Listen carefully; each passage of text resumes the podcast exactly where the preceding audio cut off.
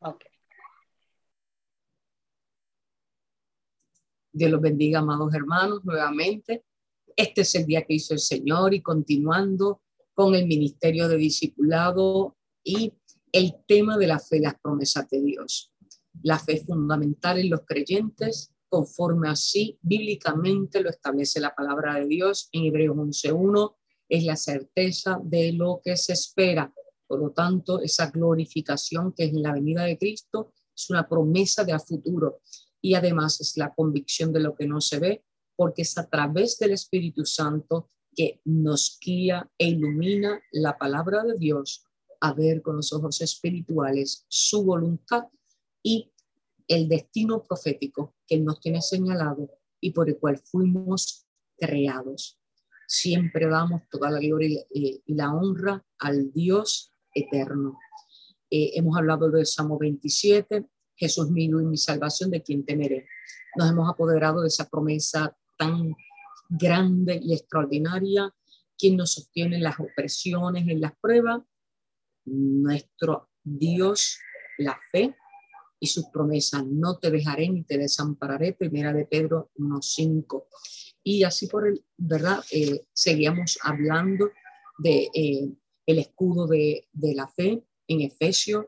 Hemos hablado de la fe de Abraham.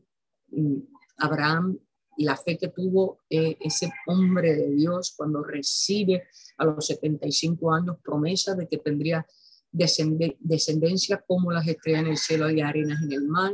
Tuvo a Isaac a los 100 años y luego Jacob, que el nombre de Jacob viene a ser tomado como el nombre de Israel. Así que nosotros somos herederos de esa fe abrámica de, el Dios de Abraham, el Dios de Isaac y el Dios de Jacob y ese pueblo escogido de Dios que es Israel. Decíamos que la fe es obediencia en acción. ¿Y a qué obedecemos? A la palabra de Dios, sus mandamientos, sus estatutos y a todos los testimonios de fe de los grandes hombres y mujeres que dejaron, eh, que en la Biblia toda. Tenemos ahí un caudal inmenso de ejemplos de fe que podemos nosotros aplicarlo a nuestra vida personal y cotidiana. La armadura de Dios es importante, ¿verdad? Les recuerdo que está en Efesios 6. Es importante entender cada una de las partes y todos los días santificarnos. Es importante la santificación. Es también un mandato bíblico, santificar nuestros sentidos, los ojos para que podamos ver el espíritu, los oídos, la nariz, la boca, la mano, todo lo que es lo, lo material, hay que santificarlo para podernos elevar en el espíritu, porque vivimos en el espíritu con la certeza de que seremos transformados en la nueva Jerusalén con un cuerpo nuevo, una mente nueva ante la presencia poderosa que es nuestra esperanza, eh, la presencia de nuestro Señor y Salvador, Jesucristo.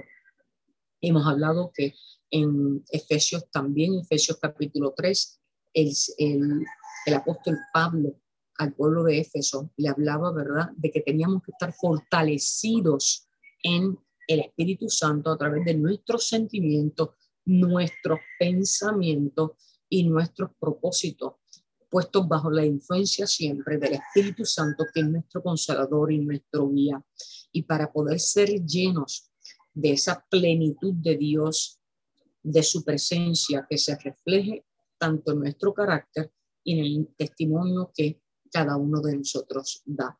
Efesios 3 es esa exhortación poderosa de ser transformados en el hombre interior, es decir, en el ámbito espiritual. Bien, eh, hablábamos en la clase pasada de el Salmo 3, 1, 8, Proverbios 3, Proverbios 3, 1, 8, y discutimos eh, cada parte de este poderoso proverbio, el proverbio 3, donde eh, hay unos consejos y a la vez eh, se nos va presentando cuáles son los beneficios de esos consejos que da la palabra de Dios a través del libro de los proverbios. Y en resumen eran cinco consejos no, nos olvidemos de su palabra. Dos, adornemos nuestra vida con el amor y la verdad en Cristo Jesús. Adornemos nuestra vida en el amor y la verdad que es en Dios. Depositemos, tercero, nuestra confianza en Dios y en nadie más. Depositemos nuestra confianza en Dios y en nadie más y eso se adquiere a través del caminar en Cristo, la madurez espiritual, en una vida en oración y en estudio de su palabra. Cuarto, involucremos a Dios en todas nuestras decisiones. Recuerden, ¿verdad? Cuando Moisés este, declara, si tu presencia no va conmigo, es que yo no salga de aquí.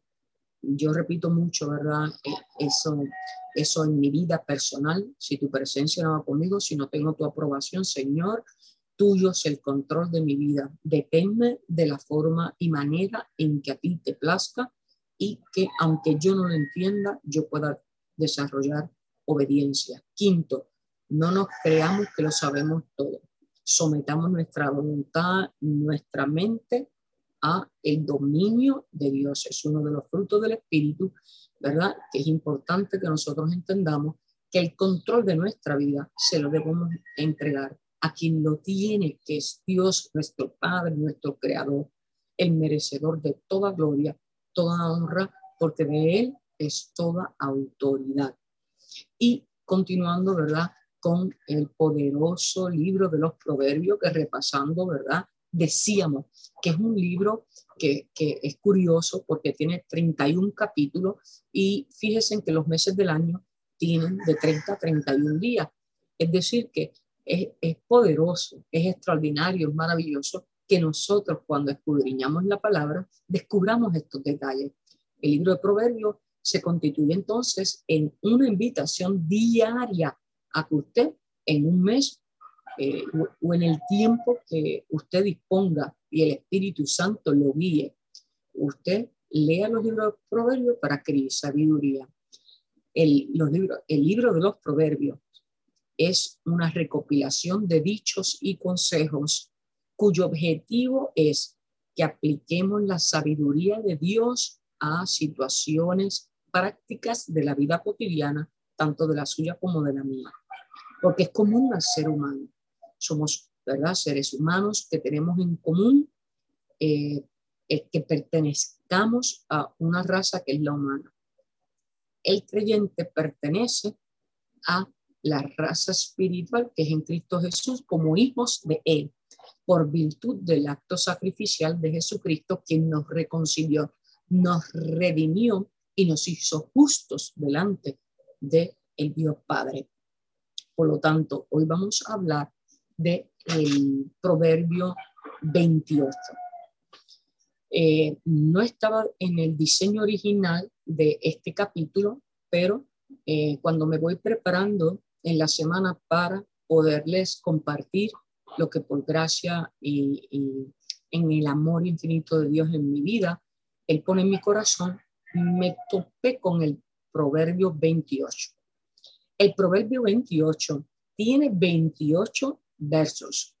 Y curiosamente, amados hermanos, quisiera también compartir que eh, hay una nueva versión de la Biblia, ¿verdad? Ustedes saben que existen varias versiones, no solamente la Reina Valera revisada en 1960, que es la que todos hemos tenido, la que yo tengo, atesoro, eh, y eh, cuando fui, Dios me, me lleva a este eh, proverbio que es el número 28, curiosamente descubro que hay una versión de la Biblia que se llama la Biblia traducción en lenguaje actual. Me llamó mucho la atención, repito, Biblia traducción en lenguaje actual. Esta, esta nueva traducción adapta de una manera más simplificada eh, el lenguaje castellano. La Biblia Reina Valera, ¿verdad? Es eh, una Biblia de uso mundial, es la que, eh, en la que yo he fundamentado eh, mi fe, y la Biblia, después que sea Biblia cristiana, Biblia de Dios, ¿verdad? Donde están sus estatutos, no está adulterada, no, está, no hay tildes ni comas extra. Esta la Biblia traducción en lenguaje actual me llamó la atención, puesto que el lenguaje castellano o el lenguaje nuestro, el lenguaje español, está más simplificado. Así que les invito a que usted haga una búsqueda tal vez por las redes si es que la quiere comprar. Eh, la Biblia traducción en lenguaje actual. Hoy voy a compartir con ustedes el Proverbio 28 según lo establece la Biblia traducción en lenguaje actual. Y ustedes verán la simplificación de lo que es nuestro lenguaje, el lenguaje español. ¿Por qué me llamó la atención? Porque precisamente al ser madre de un adolescente, muchas veces eh, la Biblia tradicional tiene palabras que en nuestro idioma están eh, en desuso. Eh, el idioma evoluciona y el idioma, el vocabulario va cambiando por las épocas. Es el fundamento bíblico, no es adulterado, cambiado, ni, ni nada que se parezca, sino que el lenguaje se adapta a un lenguaje más sencillo y en mi eh, percepción lo hace más cercano a todos los hispanohablantes. Somos 20 países que tenemos el idioma español como lenguaje oficial, el lenguaje de nuestros países, y es importante estos descubrimientos porque hace accesible, sobre todo a los jóvenes que son bilingües o trilingües, que puedan entender la Biblia de una manera sencilla y en un lenguaje que es cada día más accesible a los hispanohablantes de segunda, tercera generación que también dominan otro lenguaje. Repito, Biblia traducción en lenguaje actual. Vamos entonces al Proverbio 28 que tiene un título, Proverbios antiéticos. Y es una exhortación, amados hermanos, a que nosotros eh, eh, apliquemos consejo, palabra de Dios a nuestra vida para que podamos tener una vida moral. ¿Y qué es la moral? La moral es esa, ese, eh, es el, el, el centro de lo que es la palabra de Dios la moral, la ética, lo correcto, lo bueno, lo, lo aprobado por Dios. En el mundo la moral sería el conjunto de creencias y valores, ¿verdad? Comunes eh, que tienen que ver con valores universales como el amor, la, eh, el aprecio a la vida, etc. Estamos hablando de moral tanto cristiana como moral humana. Así que Proverbio 28, Proverbios antiéticos quiere decir lo que no deberíamos hacer. Recuerda que el libro de Proverbios es un libro de consejos y dichos para una vida práctica. Proverbios 28. Conforme lo tiene la Biblia, traducción en lenguaje actual. El que nada debe, nada teme, pero el malvado siempre huye aunque nadie lo persiga. Fíjense qué sencillo, ¿verdad? El mal, el que nada debe, nada teme pero el malvado huye aunque nadie lo persiga porque está siendo perseguido por su propia mala conciencia. Número dos, en un país lleno de maldad todos se creen líderes, pero el gobernante capaz logra poner el orden. Tres, el pobre que maltrata a otro pobre es como una tormenta que acaba con las cosechas. Porque el pobre que maltrata a otro pobre no es diferente es igual de pobre en su espíritu. Número cuatro, los que se apartan de la ley aplauden a los malvados, pero los que la obedecen se oponen a ellos, es decir, tienen discernimiento. Quinto, los malvados no entienden nada acerca de la justicia, pero los que obedecen a Dios demuestran que sí la entienden. Amén. Poderoso este, este proverbio 28. Vale más el pobre honrado que el rico malvado. Siete, el que es inteligente obedece la ley. El que todo lo malgasta llena de vergüenza a su padre. El que es inteligente obedece la ley. El que todo lo malgasta llena de vergüenza a su padre. Tanto al Padre, ¿verdad? Humano como al Padre nuestro, que es el Señor Jehová. 8. Al que presta dinero y luego exige que le devuelvan el doble, Dios le quitará todo y hará que alguien de buen corazón se lo dé a los pobres. 9. Dios rechaza las oraciones de los que no lo obedecen. 10. Quien hace pecar al hombre honrado quedará atrapado en su propia trampa. Los que hacen el bien recibirán como premio el bien. 11. Aunque el rico sea muy sabio, el pobre con su inteligencia se da cuenta que el rico no es más que un tonto, porque el sabio se, el sabio eh, en términos humanos, el que él sabe lo todo, se apoya en su propia prudencia y el pobre inteligentemente reconoce el control, el poder, la misericordia de Dios y por eso es más sabio que sabio dentro de lo que eh, humanamente se clasifica.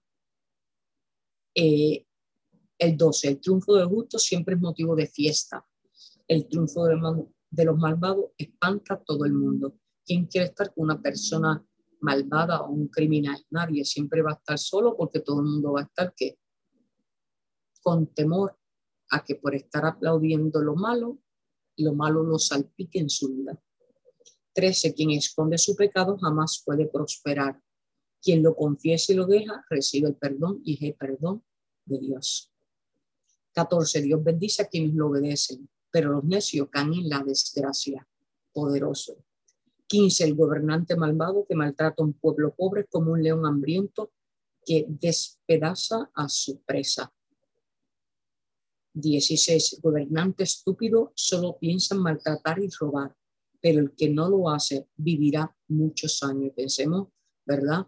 En el libro de Reyes, eh, en el, libro de las crónicas que habla de los gobernantes, eh, como Samuel, Saúl, eh, David. Y pensemos, ¿verdad?, en qué perfil tenían ellos, ¿verdad?, por estar ungidos y por pedirle sabiduría a Dios. 17. El que mata a otro no merece ayuda. Tarde o temprano le pasará lo mismo. 18. El hombre honrado quedará salvo. El de mala conducta un día caerá. 19. El que trabaja tendrá suficiente comida. El que no trabaja acabará en la pobreza. La pereza lleva a la pobreza. 20. El hombre digno de confianza siempre será alabado. El que solo quiera hacerse rico no quedará sin castigo. 21. No acepte ser testigo falso contra ninguna persona, porque hay quienes lo hacen hasta por un pedazo de pan. Es decir, que no entreguemos nuestra fidelidad, nuestra integridad y sigamos el mandamiento divino que es no mentirás. 22. Quien solo vive pensando en dinero acabará más pobre de lo que se imagina, porque el dinero la obsesión por el dinero es una de las estrategias del enemigo para robarte tu salvación. 23. El tiempo te demostrará que vale más una crítica sincera que un elogio. Cuidado con las adulaciones, porque en el mundo, ¿verdad? Nos endulzan mucho eh, el oído con las palabras que queremos oír y no necesariamente son palabras sinceras, porque la confrontación y la crítica son saludables para una persona que tiene madurez espiritual. El 25, el amor al dinero es causa de pleitos. Confía en Dios y prosperarás. Tremendo ese 25. 26, el necio confía en sí mismo. El sabio se pone a salvo.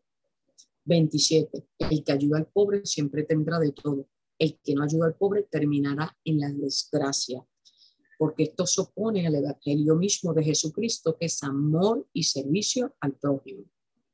Bien, y el último de este proverbio 28, que es el número 28, dice, cuando triunfan los malvados, todo el mundo corre a esconderse, pero cuando son destruidos, prosperan los hombres buenos. Es decir, que todos tenemos un momento de justicia, justicia en Dios.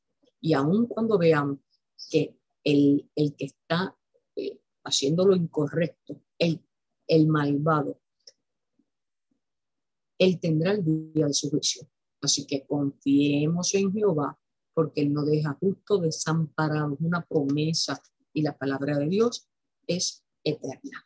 Bien, vieron qué sencillo y vieron que directo a mí me, me encantan, fue, fue parte fundamental en mi juventud el estudio de los proverbios. En nuestra cultura, ustedes ellos sabrán que nuestros abuelos, nuestros tíos, los padrinos, la gente, los maestros de escuela bíblica que eran ya, ¿verdad? Eh, personas de muchos años en el servicio del Evangelio, tienen una tendencia y es hablar en proverbios, tener la habilidad de una sola oración, en, brevemente, eh, darte la solución bíblicamente fundamentado, es un arte, es un don divino que se va desarrollando conforme nosotros vamos adentrándonos en las escrituras, en la palabra de Dios, en la Biblia. Por lo cual, eh, yo les invito a que eh, leamos con nuevos ojos espirituales, con una mente eh, transformada conforme al corazón de Jesús, los proverbios para aplicarnos a nuestra vida y para que lo tengamos accesible como testimonio cuando algún hermano de la fe, algún miembro de nuestra familia venga a compartir alguna inquietud, alguna situación, alguna crisis, podamos tener palabra de Dios ya grabada en nuestra mente y ser efectivo guiándolos a través del Santo Espíritu, guiándolos a la palabra de Dios para liberación, para consolación y para que su vida sea rendida a los pies y al altar de la gloria, donde Jesús nos espera para perdonarnos, constituirse nuestro amigo, redimirnos, porque Él es el justo. Y por su justicia es que nosotros tenemos acceso al perdón de Dios. Amén. Bien, eh, repito por si alguno eh, se le olvidó de dónde saqué esta versión de Proverbios 28 en lenguaje más sencillo, en la Biblia traducción en lenguaje actual. Y hago a la vez una invitación, y es que a nuestros hijos, a los niños que van creciendo, a los adolescentes o a los que tienen todavía un poco de dificultad por el idioma castellano, un poco, ¿verdad?, ya antiguo, eh, pues puedan tener acceso a un lenguaje más sencillo que ellos lo puedan entender. Si no entendemos algo, no lo podemos procesar, no lo hacemos nuestro. Por lo tanto, pues hay, hay eh, la palabra de Dios es eterna, es inmutable, no cambia, pero el acceso a, que todos la podamos entender está disponible. Lo que pasa es que tenemos que ir en la búsqueda.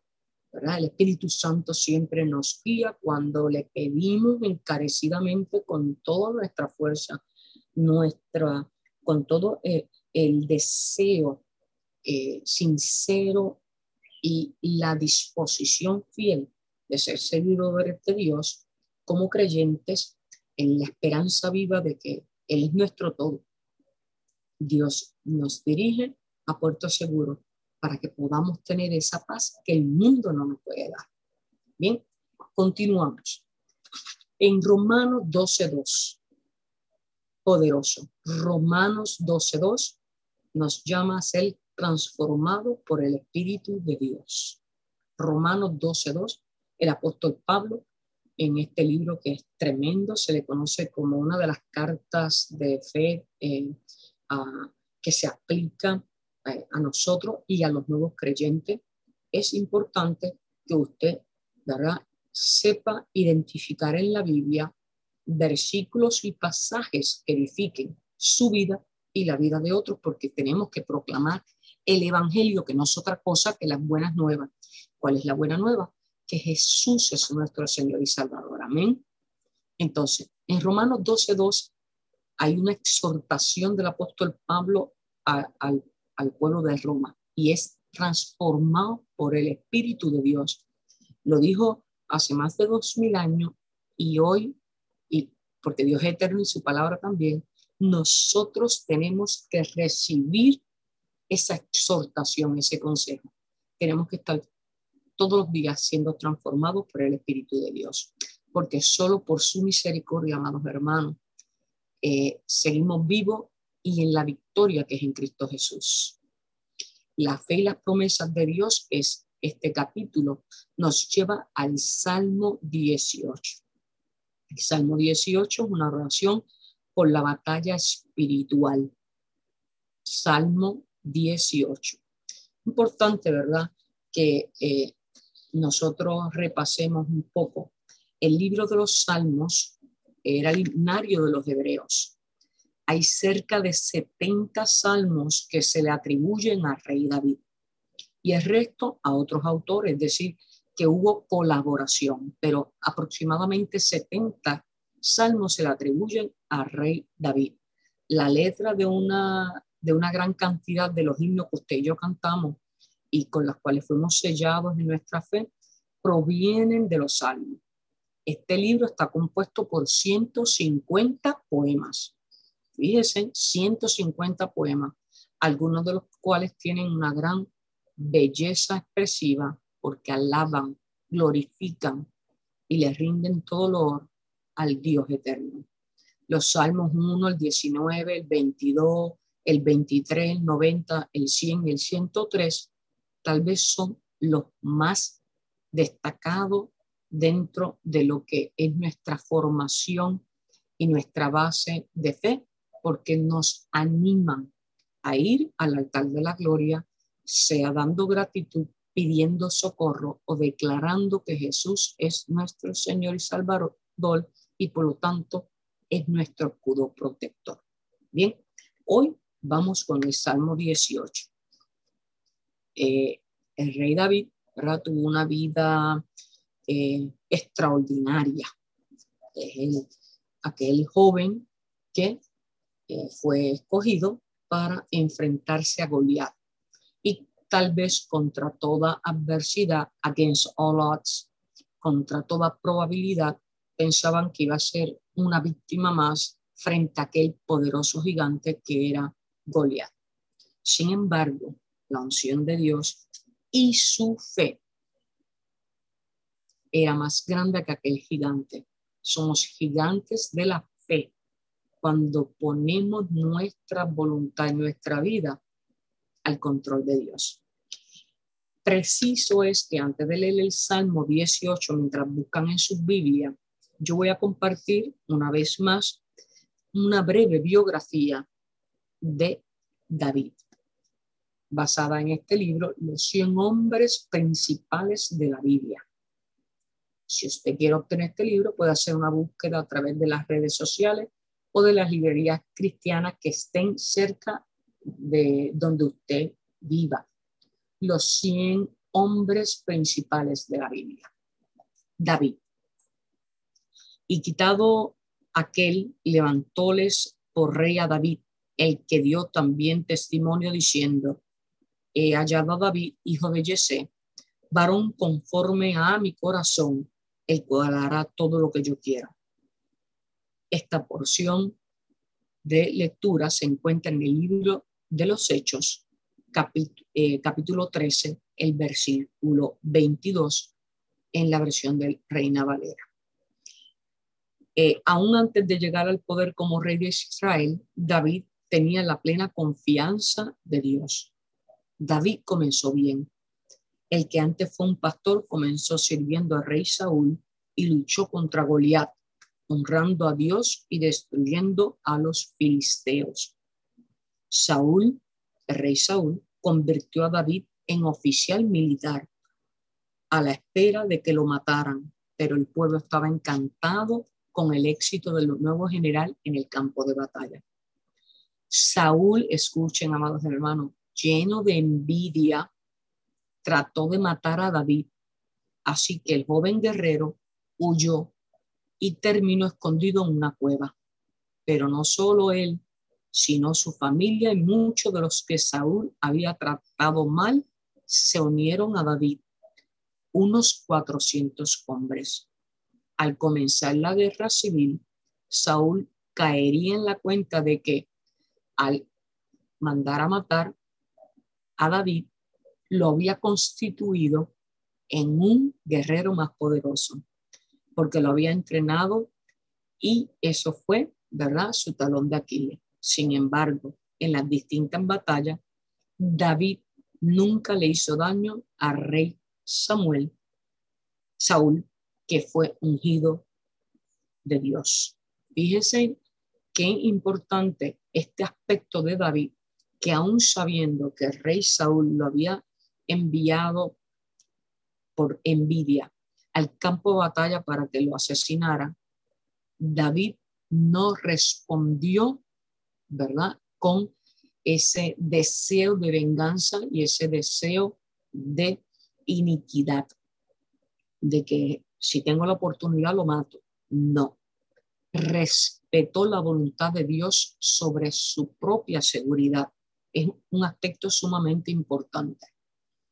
Finalmente, temiendo por su vida, David se hizo mercenario de Filistea, pero evitó luchar contra Israel. En vez de eso, se aseguró de no dejar nadie vivo que le contara al rey filisteo aquí que David estaba luchando contra los otros pueblos de la tierra cuando se suponía que estaba atacando a Israel. Mientras David recuperaba dos de sus esposas que habían sido secuestradas por los amalecitas, los filisteos luchaban contra los israelitas. Saúl, malherido, se suicidó y tres de sus hijos murieron en combate. David entonces fue ungido rey sobre Judá, pero Isboset, el único hijo sobreviviente de Saúl, y Isboset, se convirtió en rey de Israel. Cuando dos de sus hombres mataron a Isboset, entonces David recibió el trono de Israel. En Jerusalén, el caminar fiel de David se volvió mucho menos consistente. David tuvo una crisis de obediencia. El nuevo rey, es decir, David, ya tenía tres esposas, se construyó una hermosa casa y tomó muchas más esposas y concubinas y salió a la batalla y derrotó a los filisteos. Luego David trajo el arca del pacto a su capital con la esperanza de que trajera bendición. Pero mientras su ejército derrotaba a los amonitas y a los sirios, recuerde que era, Siria era donde estaba Damasco, David se quedó en Jerusalén y allí deseó a una hermosa mujer casada llamada Betsabé. No tardó en pecar con ella y cuando ella descubrió que estaba embarazada, David conspiró para que su esposo Urias muriera. Lo mandó al frente a la batalla para que fuera asesinado. Su plan tuvo éxito y justo después se casó con la viuda Betsabé. Muy disgustado, Dios reprendió a David por medio del profeta Natán. Este le recordó cómo Dios lo había cuidado durante toda su vida y le anunció que por causa de su pecado la casa de David no tendría paz. Somos responsables de las consecuencias de nuestros pecados, amados hermanos. Somos responsables de las consecuencias de nuestros pecados y desobediencia. La profecía de Natán se cumplió en los hijos de David, como Dios lo había prometido. Su hijo ilegítimo, con Besabé, murió. Su hija Tamar fue violada por un medio hermano llamado Amón, y el hermano de Tamar, Absalón, asesinó a Amón e inició una conspiración para arrebatar el trono a su padre, es decir, al rey David, que tuvo que huir de Jerusalén. Solo cuando Absalón, su propio hijo, fue asesinado, pudo su afligido padre regresar a su trono. Fíjense qué desgracia hubo por el pecado de David. David volvió a pecar cuando hizo un censo de su pueblo, quizá por la lección aprendida tras su pecado con Besabé, se confesó a Dios inmediatamente. Esto es importante, reconocer cuando pecamos y presentarnos humillados, contritos, arrepentidos ante el altar de la gloria, porque Dios no rechaza ningún eh, pecador arrepentido. Dios le dio tres opciones de castigo. El rey humillado decidió recibir su castigo de la mano de Dios, así que tuvo que luchar contra una plaga en vez de contra otra nación. Por su misericordia, Dios no le envió a David la tercera opción, que eran tres años de hambre. Cuando David construyó un altar a Dios para evitar la plaga, Dios le puso fin a su castigo. Al debilitarse la fuerza de David por la edad, su hija Adonías intentó usurpar el trono de su padre, que estaba destinado a quién? A Salomón. La intervención de Natán y Belsabé hizo que se mantuviera la promesa a Salomón. Y David concluyó el asunto declarando a Salomón su heredero y haciéndolo ungir como rey. Cuando leemos sobre la vida de David, amados hermanos, empezamos a entender que nuestras vidas no están hechas de compartimiento. No podemos mantener nuestra vida laboral en una aparte de la vida familiar. Cuando David pecó en su vida personal, eso afectó su gobierno y su familia. Cuando él fue fiel, todos se beneficiaron. Nuestras vidas necesitan ser consistentes ante los ojos de Dios y tener solamente una identidad y una fidelidad que es a Dios.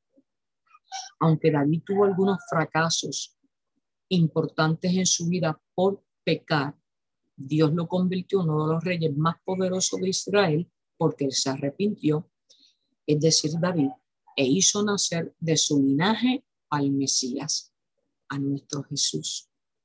Aunque un hombre fracase esa es la gran lección de esta biografía de David. Dios no nos abandona. Eso es así para todos nosotros, como lo fue para el gran salmista David. Poderosa biografía, ¿verdad? Como humanos no estamos exentos de fallar.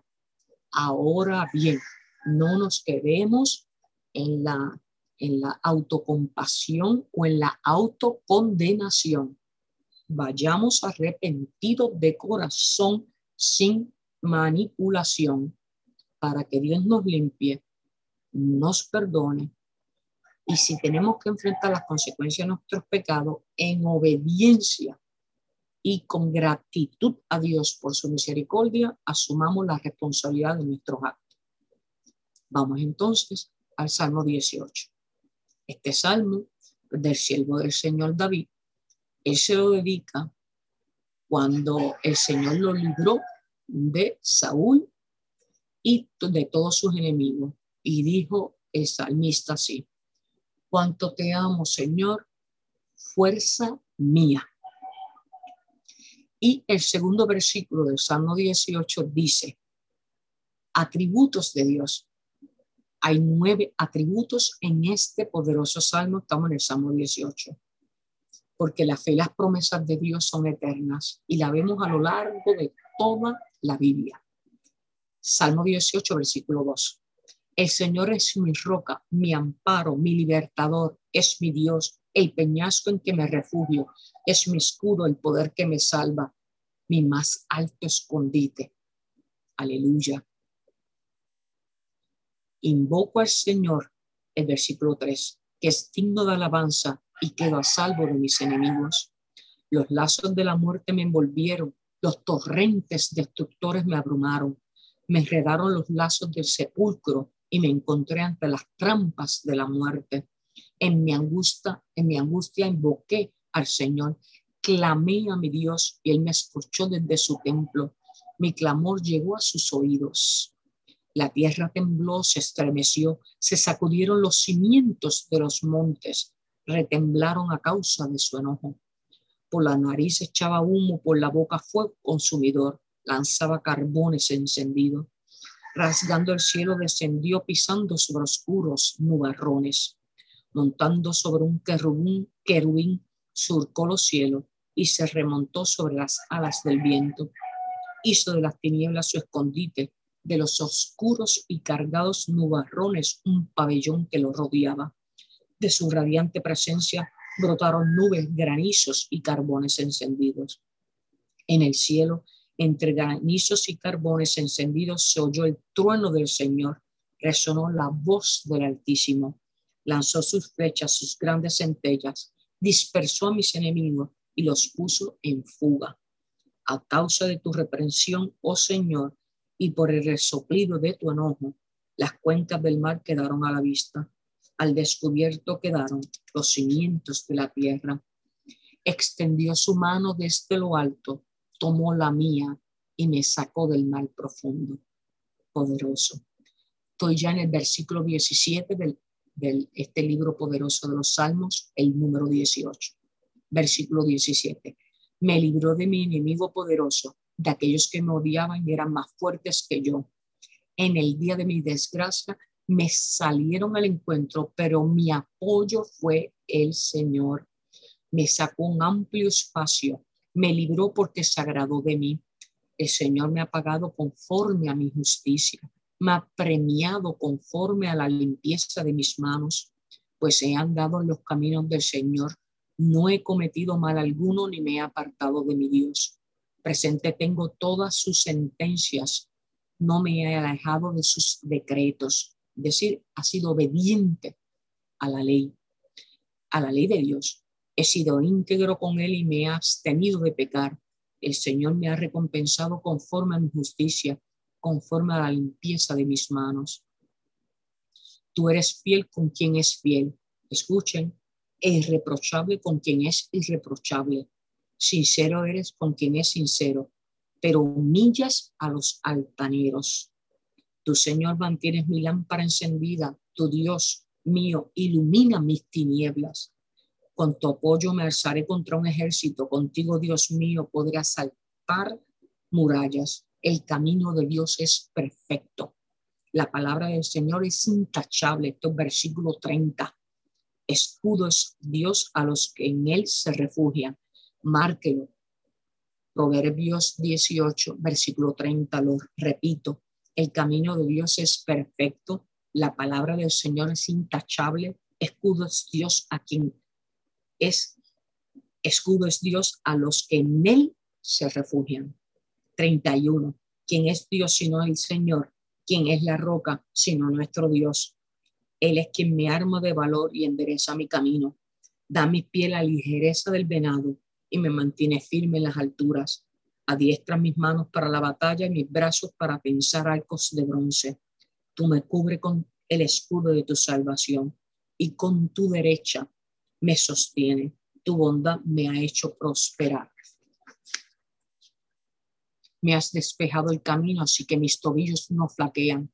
Perseguí a mis enemigos, les di alcance y no retrocedí hasta verlos aniquilados. Los aplasté, ya no pudieron levantarse, cayeron debajo de mis pies.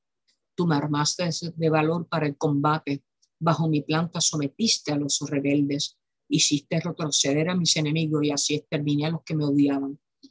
Pedían ayuda, no hubo quien los salvara. Al Señor clamaron, pero no le respondió los desmenuzé, parecían polvo disperso por el viento, los pisoteé como al lodo de las calles. Me has librado de una turba amotinada, me has puesto por encima de los paganos, me sirve gente que yo no conocía. Apenas me oyen, me obedecen, son extranjeros y me rinden homenaje. Esos extraños se descorazonan y temblando salen de su refugio. El Señor vive, alabada sea mi roca, exaltada sea Dios Exaltado sea Dios mi Salvador. Eres el Dios que me vindica, el que pone los pueblos a mis pies. Tú me libras del furor de mis enemigos, me exaltas por encima de mis adversarios me, me salva de los hombres violentos.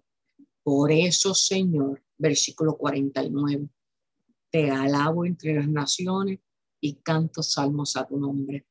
50, el, el versículo 50 y último, el Señor da grandes victorias a su rey, a su ungido David y a sus descendientes, les muestra para siempre su grande amor.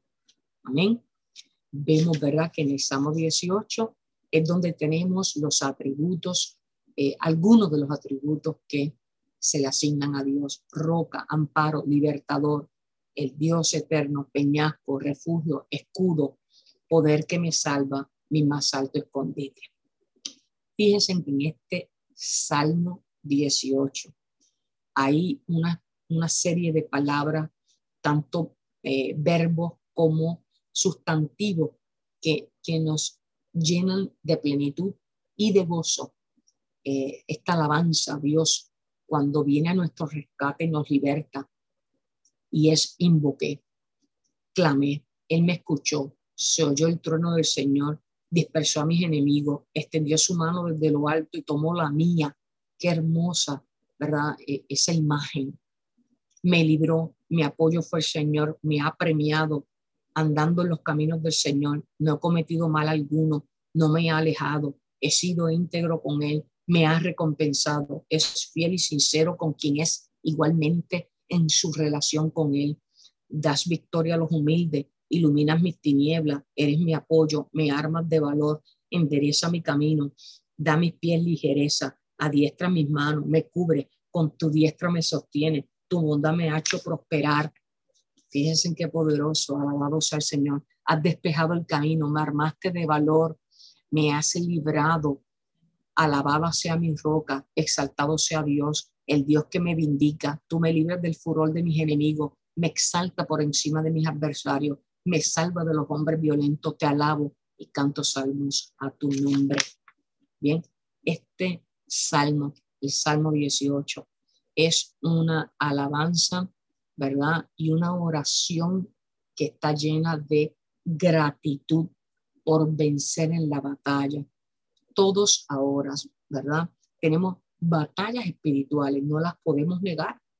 Y tenemos cuál? El rey David, el salmista por excelencia. Reconocer primero el poderío, la soberanía, la omnipotencia de Dios reconocer nuestra identidad como hijos del Dios Altísimo, reconocer que en la fidelidad de nuestro corazón dispuesto a obedecerle, aunque estemos expuestos a la tentación de pecar y que nuestros pies tropiecen, siempre ir con devoción, fidelidad y obediencia al altar de la gloria, pidiendo su perdón, su perdón y su auxilio. Reconocer que en Él somos más que victoriosos. Y hay algo bien importante, agradecer, exaltar su nombre, darle toda la alabanza, toda la gloria, la gratitud y el reconocimiento que no es por nuestra fuerza ni porque lo merezcamos, sino que por la misericordia de Dios es que somos más que bendecidos, amados hermanos. Les invito a que vuelvan a leer en sus casas, en su, durante la semana, tanto eh, el, el, libro de los proverbios, el que discutimos hoy, Proverbio 28, que tiene 28 versículos, y este salmo, el 18, para que ustedes puedan ver y el Espíritu Santo interceda en sus vidas y una vez más en la mía de a continuo para que seamos transformado por el Espíritu de Dios, como así lo establece el apóstol Pablo en el libro de los Romanos, el capítulo 12, el versículo 12. Si no somos transformados por el Espíritu de Dios, no hemos entendido el poder de Dios en nuestra vida y estamos a media en el caminar de Cristo. Tenemos que estar siempre caminando, prosiguiendo el blanco perfecto que es en Cristo Jesús y reconocer que tenemos que ser transformados a su tiempo y en su perfecta forma en nuestra vida. Él quitará lo que tenga que quitar y aunque no lo entendamos, porque eso no es parte del plan, no, no tenemos que entender a Dios, sino obedecerlo y el Espíritu Santo, que es nuestro guía y consolador, revelará en el Kairos, que es el tiempo espiritual, por qué fue necesario esa transformación. Y en las transformaciones tenemos que entender que perdemos para ganar y ganar en el Espíritu para la salvación de nuestra alma. Y esa es la fe que nos sostiene. La promesa venidera de que en Cristo Jesús seremos por fin transformados y viviremos junto con Él en las mansiones moradas celestiales. Sean todos poderosamente bendecidos en el nombre del Señor y que sigamos firmes, y sinceros en el caminar y en la relación perfecta que es la nuestra con Dios, porque Él es el perfecto y Él enderezará nuestros caminos. Dios los bendiga. Amén, así mismito es.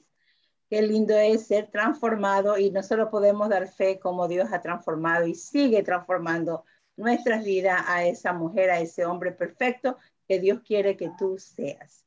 Así que bendecimos tu vida, Jane. Gracias.